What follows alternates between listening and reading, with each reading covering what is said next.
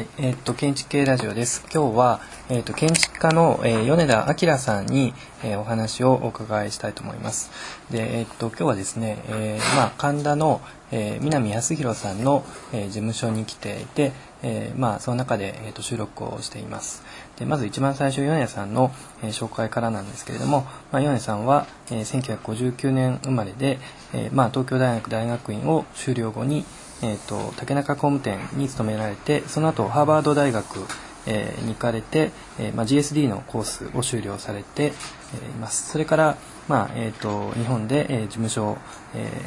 ーアーキテクトンですねを設立されて、えーまあ、建築家としてさまざ、まなこう素晴らしい作品を作られているんですけれどもああとそれから、えー、と現在京都工芸繊維大学の、えー大学院の准教授もされています。で、えっと、今日のテーマなんですが、えっと、上田明さんの方から、えー磯崎新さんが、えっと、2003年に、えっと、出版さされた、えっと、建築における、えー日本的なものという本があるんですけれども、まあ、あのこの、えっと、本を、えー一つのテーマに挙げてお話をしていただけるということで えっとお願いしたいと思います。はい。えっとで今日は、まあ、あの基本的に南康弘さんから、えー米田さんへのインタビューという形で、えー進行していきたいと思います。いい。まあ、あの松田君も一緒に参加してもらったらいいと思うんです。僕から少しだけ補足させていただきますと、あ実はですねあの米田明さんは、まあ、あの僕本当にこう、まあ、建築家の大先輩としてあの非常にこう尊敬していてですねあの、まあ、日本においてそのインテンシブにかつそのインテレクチュアルにその建築っていうものをお、まあ、考えることの、まあ、できる、まあ、非常にこう稀有な方なんですね。でも建築家として、まあ、ある種その理論と実践が非常にこうあの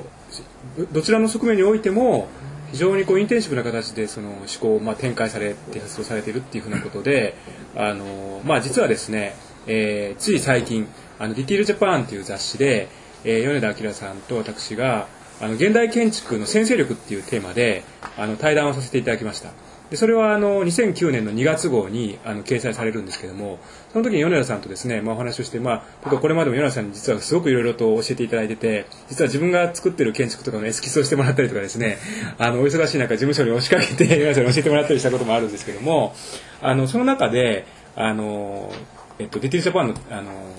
対談でですね、まあ、日本的なものっていう話が少し出てきましたのでまあそれに即してちょっと米田さんにですね なんとなくこうお話を伺えればと思うんですけども米田さんいかがでしょうかね？はい、えー、まあ、丁寧なご紹介ありがとうございます。えー、米田です。えっ、と、まあ、あの、話の流れとしては、えーこの前のちょっと南さんとお話しさせていただいた内容をもう少し、まあ、あの、追加していくかというようなことでお話したいと思うんですけれども、はいえっ、と、まず、あの、まあ、その、ななんでそういう話になったかということのまず私の立場のあお話をしますと、はい。まあ、たまたまその京都で教えるようなことになりましてですね、はい。あのまあ、そのせっかくの機会に、まあ、ちょっと日本の建築を見とくかみたいなのが、えーまず最初のとっかかりでした。はい。でまあ、あんまり積極的な、あのえー意図もなかったんですけれども、はい。えーまあなんかあるかなと。で結局、あのいっぱい見るとわからないっていうか 日本の建築なり日本の庭っていうのは、はい。1日2個以上見るとなんかどれがどれだったかわからないとかあるいはその写真を撮ったりしたとしても、はい。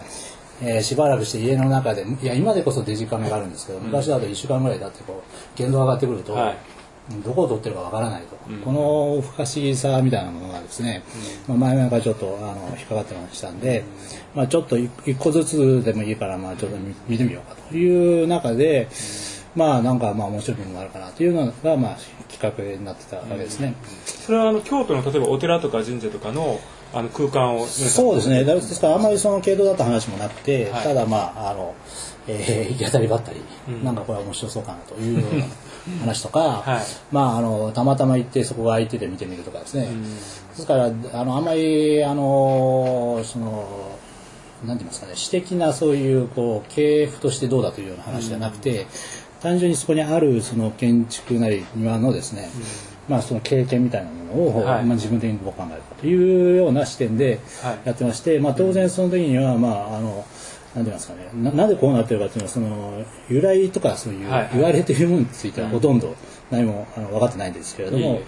要はその物的なそういう出題みたいなものが、はい。まあ、なんでこうなってるのかなというのをできるだけまあ普通に考えようと、あのまあ、普通というか自分のその感覚で、はい。えー感じた上でかん考えてみようというようなことを、まあ、ちょっとやってたりしするわけですね。なるほど。そうすると、まあ、要は、まあ、あの、なんていうんですかね、その、やっぱりそこには空間性みたいなのが当然あって、で、それは単純にと、まあ、近近代建築ではないんですけれども、まあ、ある意味でその近代建築に対してのリファレンスとしてあったような部分も当然あって、で、まあ、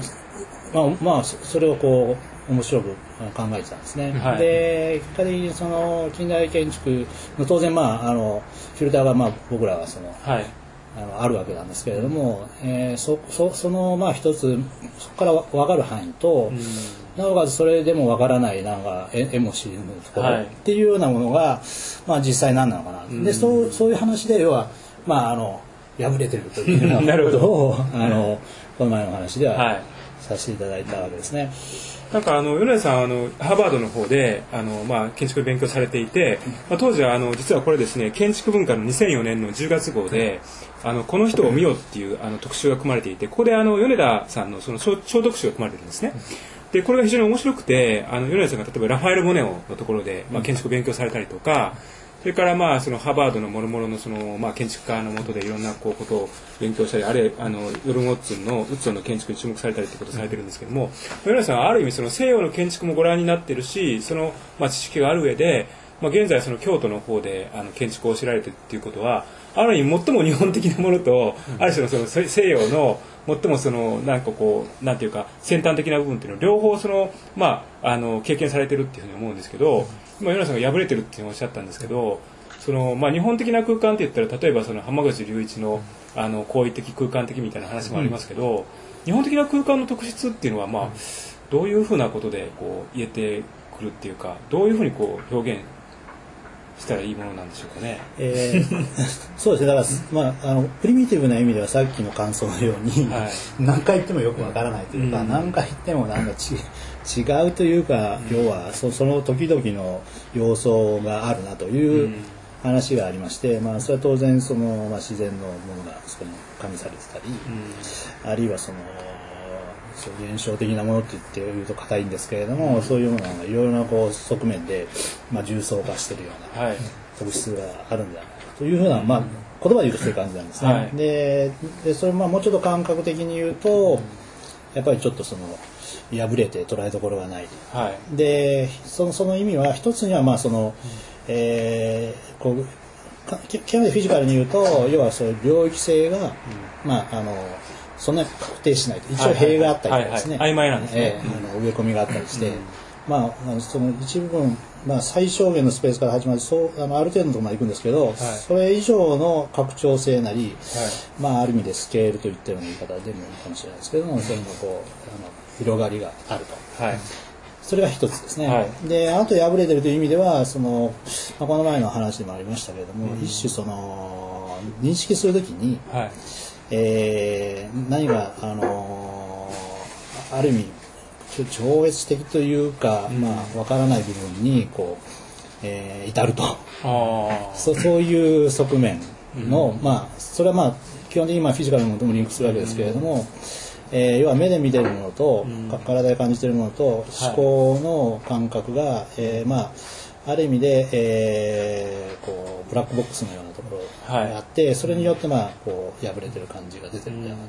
というふうに思ったりなるほど。します。あのちょっと今話が戻るかもしれないんですけど、まあ、南さんの方から日本的なものは何かという質問が出ましたけども、あのこの磯崎さんの、えっとまあ、建築における日本的なものの本のタイトルでは日本的なものって括弧がついてるわけですよね。で磯崎さんもその、まあ、この本の、まあ、簡単な構成ですけども、えっと、第1章が、まあ、そのタイトル通り、えータイトルと同じ建築における日本的なものと。それから2章3章4章で、えっとまあ、長元と、えー伊勢と桂、まあ、その3つを、まあ、過去に書かれたテクストですけども、それを集めて、まあそのえー総論と格論みたいな形形で扱ってるわけですよね。で、まあ、磯崎さんは、まあ、あの繰り返しその和洋化であるとか日本的なものの話であるとか、えーまあ、ジャパネスキーセーションといったり、いろんな言い方をしてると思うんですけども、まあ、その磯崎さんの中では、えー、と日本的なものはじゃあ、えー、桂の中あるいはえーと、伊勢の中に乱されるというよりもあのそこ、まあ、資源のもどきっていう本がありましたけれども、えー、その中に、えー、日本的なもののその資源とか起源を乱せないと。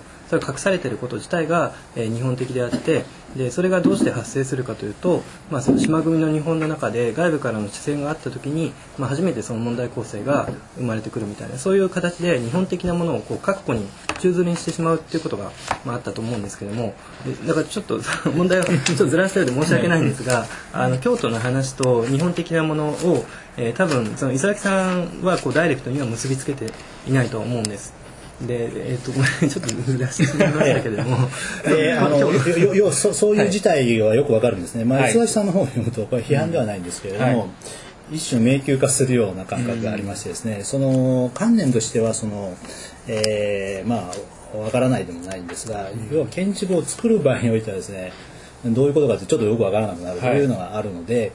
まあ、どちらかと僕の感じで言うとそれをもう少し先ほど言いましたようにフィジカルな状態をいかにこう、うん。まあ、解釈するなり、まあ、構成として見るかみたいなところと、はい、まあ、それがなぜそういう穴が開いたような感覚をもたらすかということについて、まあ、あの興味がありましてですね、でまあ、その時にいろいろな、まあ、こう側面があると思うんです、はい、で、まあ、この前の話で言うと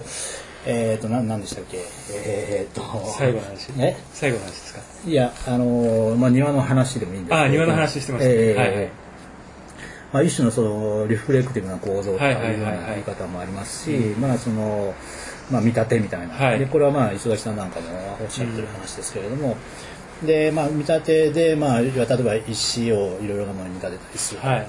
い、いうようなあの、まあ、それこそ枯山水だと。そうですね。両安石とかですよね。はいでそのその見立てっていうのはまあ一種の解釈なり、はい、まあ、想像力をこう働かせると、まあ、石のその様相に即してですね、はい、まあ、そういうもんであって、まあ、それはまあ、まあ、単純に言うと,、えー、えー、と一種、えー、そのそのものからまた違うところへイメージがこう、はいはい、違っていくわけですけれども、はい、まあ、そこで面白いのはそのその見立ての中に非常にまあ具象的な側面ですね、はい、これは何々のあの、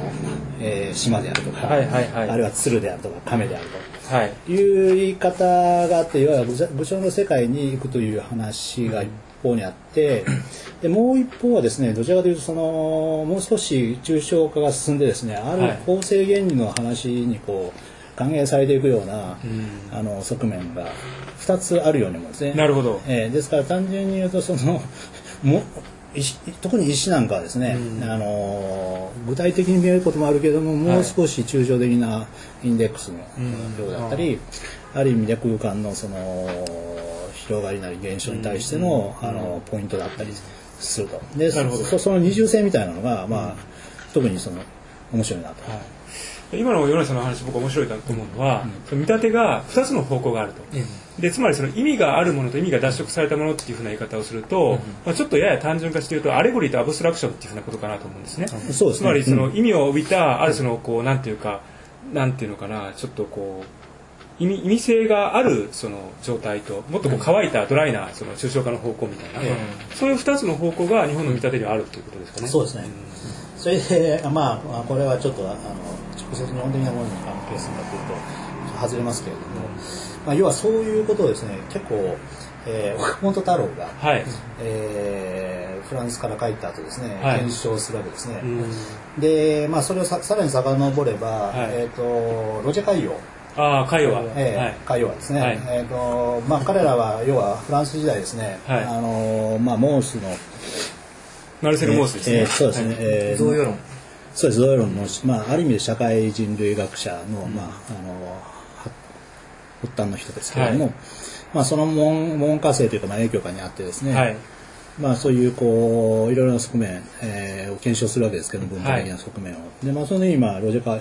イヤは、まあ、石の、えー、美学というようなものを、はい、あの研究するんですね。うん、で、まあ、それはあの西洋的な意味での石のあり方とか、はい、要は石の断面を切った時のその模様によってそのある種のイマジネーションが発動するような、あのそういうことについての、ま研究があるわけです。はい。でまあその時にまあイマジネーションの話があったりとか、はい、ある意味あのシュレアスの勉強してたりとか、一方でその結晶化したものが、キュビズム原理とリンクするという話とか、まあ、そういうことを、まあ、語るわけですね。はい、でまあそれについて多分あのどっちにしろ岡本太郎はあの知ってたわけで、えー、彼彼のあの最初に所属したあのグループも、まあ、武将とそういう抽象な関係を、まあ、あの問題にしたグループだったんです、でそれでまあ彼は帰ってきて、うん、日本文化におけるそういう、うん、あのまあ、想像力の話とか、はい、まあ、野生の問題とか、うん、そういうのを検証するのに、まああのここでも、えー、前の対談でも言ったように、はいえー、とか沖縄とかですね東北に行くわけです、でまあその中でも京都の、えー、庭にもまあいろいろ、えー、赴いてですね、はい、いろいろな様態を、まあ、彼なりにチェックするわけですね、でそれでまあ彼がまあそのえー、注目するのがその石のあり方とか、ね、なるほど。だったりするわけですね。で要はあの僕なんかもその庭に行ってこう建物があって庭があって、はい、でまあそその間にまあ石が結構重要なこうあるこうメディエあのメディエートするものとしてあるなというのは、まあすごい感感じるわけですね。まあ勝谷力を言ってもそういう非常に重要な、はい。えーまあ、延べ段とかですね切り石が要所要所にこう空間の、はい、えー、展開部分にあったりするわけですね。なるほど。でそこら辺が、あのー、まあ、その近代建築の、うん、えー、語法ともリンクするような形でもありますし、はい。うん、一方であの非常に、まあ、フィフィギュアとしても意味を持ったりとかですね、うん。そこら辺の様態がなんかその単純に人工物でもなく、うん、えー、自然物でもないという両義性を持ったものとして、うん、まあ、非常に重要な位置づけに思ってるなといういういうことを感じるわけです。うん。いやなんか今の米さんの話僕ねちょっとまた面白いことをいろいろね連想するんですけど例えばその、まあ、カントが物自体っていうことを言ったりとか、まあ、あるいはそのあのミニマリストの,、あのミニマリズムのあのえっと、アーティストの誰だっけ？あの人がいるじゃんか。あの、えー、ロナルド・ジャットロナルド・ジャットとかが言ってるような、えー、要するにこうなんていうかスペシフィック・オブジェクトとかスペシフィック・オブジェクトっていうのは割合それとリンクしますね、はい、はい、でそれがやっぱりその日本的な見立てにおいては違った形で解釈されるっていうのは非常にこう米田さんの話今面白いなと思ったんですね、であの実は日本を見ることによって逆にそのなんていうか西洋の概念も引きずり出されてくるっていうか例えば見立ての手法って言った場合にそのフランスには先ほどあのまさにそのマルセル・モースの話が出ましたけど、うん、そのバシラールはだからそのある種その世界を縮約して、うん、あの住居の中に世界をこう、閉じ込めるっていうかミクロコスモスみたいな話はまああるわけですよね。ところが日本的な文脈で見るとそれがなんか非常に違った形で見えてくるんだなっていうふうにまあちょっと米田さんのお話を伺っててちょっと思ったんですよね。でまあ、制度的に言うと中小と武将みたいな、まあ、そうですね、するわけですけれども、うん、そこにあえて、まあ、その還元みたいな言い方をした時に、うんまあ、武将性もありながら抽象的でもあるような、まあ、ちょっとそれはちょっとあのカテゴリーとしては日本のカテゴリーとちょっと違いますけれども、うん、日本における還元っていうのは、うん、まあ、もう少しその見立ての石のようにですね、うん、あの武将のようにも見えるけど抽象的ではあってなおかつ単純な意味でのオブジェクトではなくて、あある現象の中での非常に重要な、あのそれこそ specific object だというようなことがあってですね、えーまあ、そういうそういうものとしてもう一度建築があるあり得るかと、まあ、要はだから庭と建築というような、まあ、カテゴリーで、まあ、一体化しているというような言い方もありますけれども、その中にある石のような建築。っていうものが、まあ、あの建築そのものとして考えるようなことがあるんじゃないかなそそういう時に、まあ、単純な意味での抽象とか武将というような話じゃなくて、うん、まあ、還元された空間みたいなのがあって、うん、でその、あの様態としてはどういうものが、まあ、近代の流れの中では考えうるのかな。みたいな。そそそそこにまあ破れた構造みたいなのも非常に内包されるかもしれないですし、ある種そのまあ絶えず変化するような要素みたいなのが入ってくるかもしれない。あのままだ僕その破れたものというこう概念が、これはかなり重要な概念で、ええ、今米さんがお話しされてるのは、え、はい、それをちょっと非常にあの興味深いんですけど、さっきそういえば岡本太郎さんの話が出て、でまあその例えばその50年代ぐらいですかね、縄文的なものとか弥生的なものとか、ありますよね、まあ、縄文対弥生っていう知識が、ですね、日本的なものって考えるときに、今のそのまあ還元された空間であるとか、そういう話と縄文弥生っていう話は結びついてくるるんでしょうか、えー、と縄文と弥生という考えはですね、まあ、岡本太郎のコンテクストに即して言えば、まあ、あえて彼はこう論争を起こすというようなあの姿勢でですね、えー縄文というものを、まあ、弥生というものと対立させて、まあ、こう二個二個主義、まあ、彼の言葉で言うと対極主義ってやつですけど わわざとこう別のものとして見せるという話なんですけれども。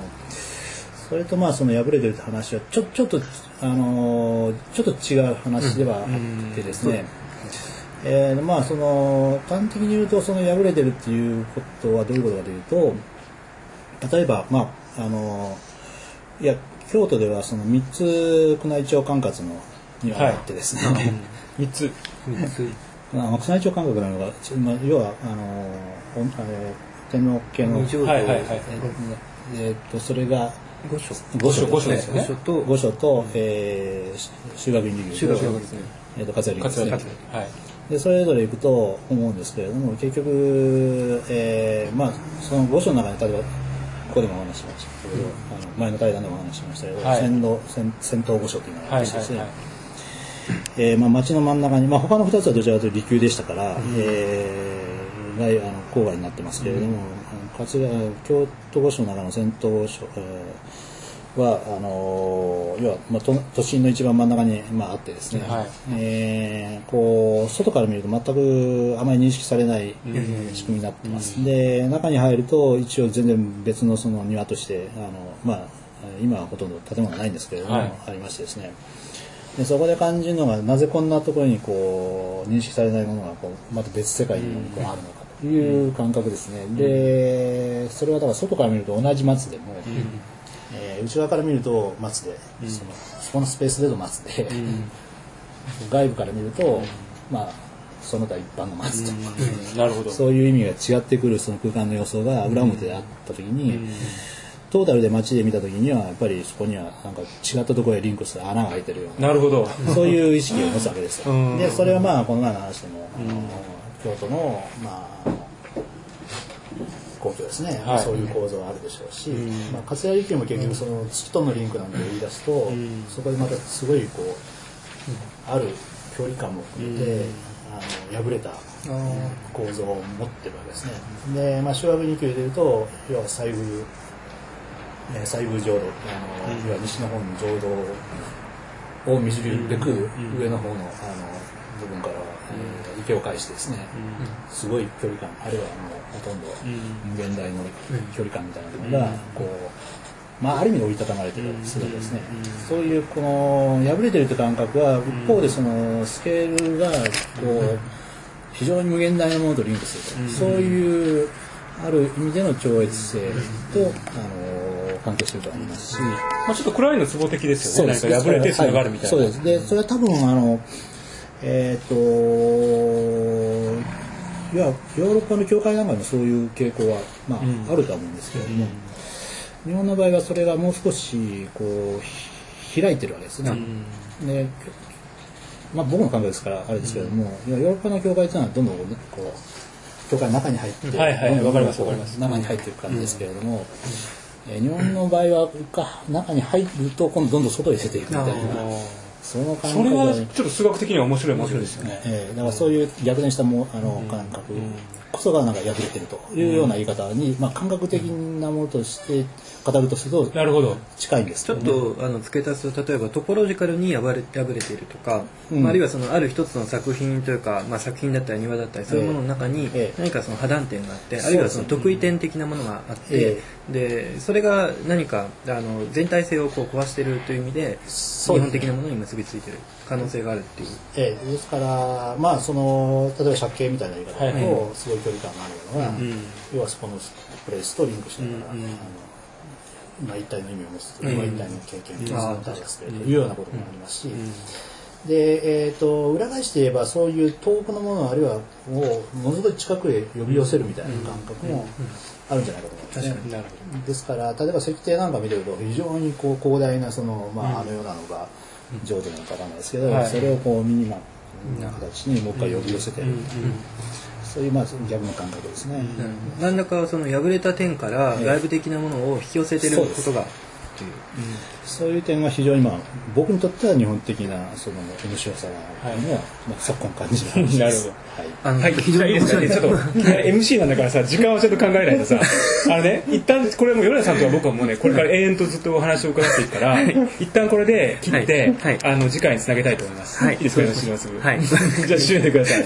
ありがとうございました。はい。はい